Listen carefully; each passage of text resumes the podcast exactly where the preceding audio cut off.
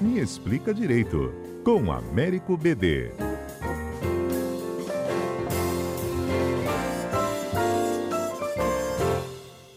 Olha, ao longo desta pandemia, uma coisa que ficou muito escancarada é como que aumentou a população que precisa de comida no Brasil. Por aqui mesmo, né? No programa já, a gente já anunciou diferentes iniciativas, igrejas, organizações, como é que a gente pode contribuir para ajudar de dar comida, né, à família do próximo.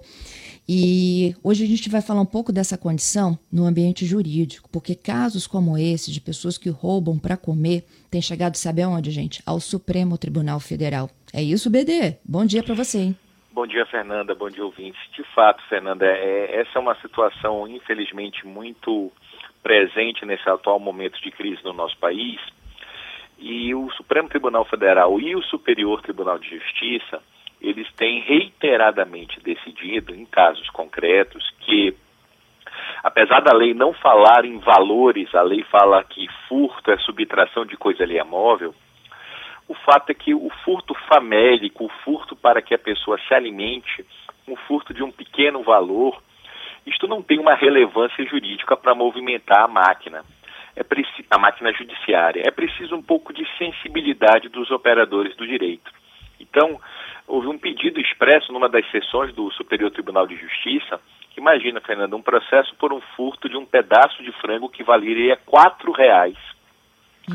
E isso precisou chegar ao Superior Tribunal de Justiça, porque a pessoa tinha sido, é, já tinha passado pelo juiz de primeiro grau, pelo tribunal e mantendo.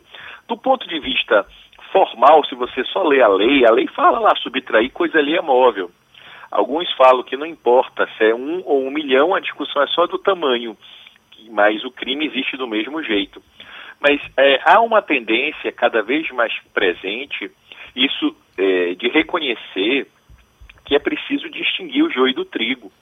Então, quando você caracteriza que a intenção não era furtar, era se alimentar, qual vai ser a função da pena nesse caso? Para que serve o direito? Isso não tem nenhum sentido. Isso não quer dizer também, Fernanda, que está liberado geral, que as pessoas podem, de qualquer modo, praticar. É preciso estar bem caracterizado, que não haveria mais crime na hipótese de um furto de alimentos.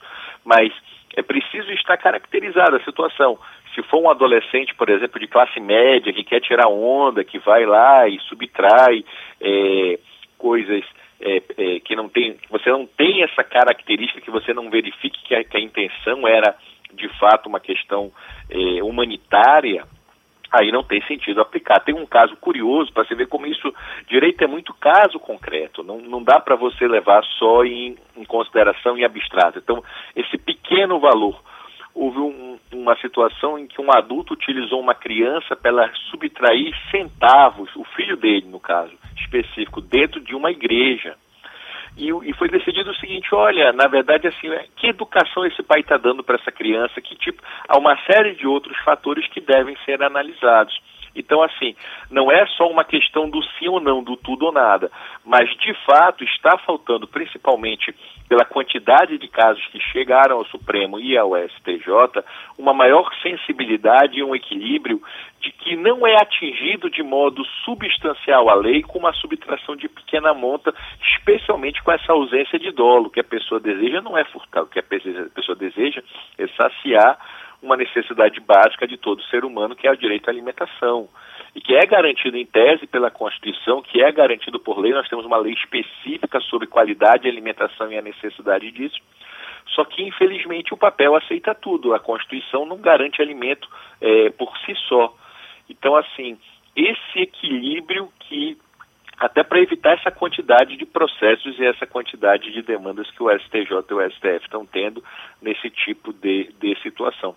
Então, esta sensibilidade, esse pedido de equilíbrio, de saber quando agir e como agir, é que foi o que o STJ e o STF publicamente em sessões estão é, é, conclamando os membros do Ministério Público os membros da magistratura, a própria polícia, porque isso é uma situação que o próprio delegado tem condições hoje em dia de não lavrar o flagrante nessa situação, de que não, não tem sentido movimentar a máquina judiciária nesses casos.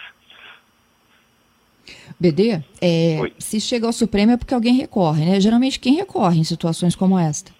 Nesse caso, os recursos são normalmente por parte do Ministério Público.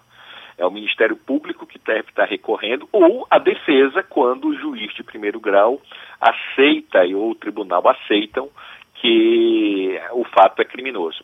Porque é essa é a sutileza da questão, sabe, Fernanda? A ideia da insignificância, da ausência de dólar, isso não está expresso na lei. Isso é uma construção da jurisprudência é, ao longo do tempo, a doutrina, as pessoas verificando que, de fato, nós precisamos usar o direito penal para as coisas sérias. Você não pode é, se, é, colocar direito penal para tudo na vida das pessoas. Se você banaliza se tudo que é se tudo vira crime, na prática você acaba misturando as, as estações. Então a preocupação é uma preocupação de criar, de fato, evitar este excesso de recursos. E normalmente isso está sendo provocado ou pelo Ministério Público ou pela Defesa.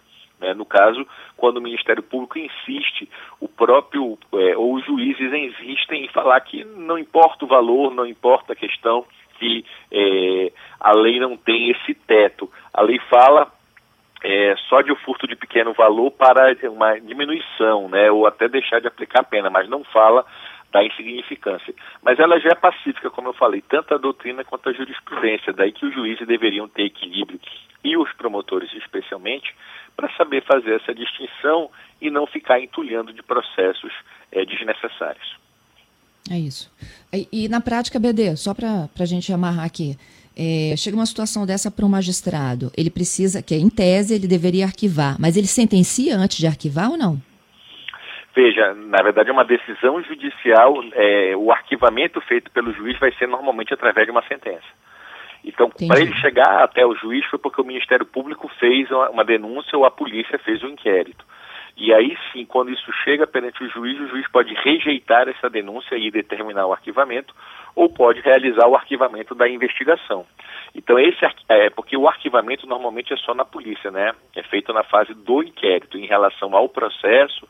Aí a gente, é, para arquivar é necessário que o juiz sentencie, é necessário. E esse que é o problema. O, alguns juízes estão sentenciando, extinguindo, dizendo que não tem caso e ainda assim há recurso do Ministério Público para os tribunais superiores para que os tribunais é, continuem determinando o processamento.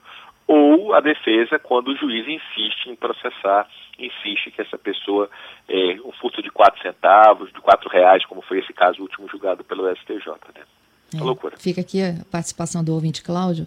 Quantas cestas não daria para comprar só com as custas disso, chegando lá no Supremo, hein?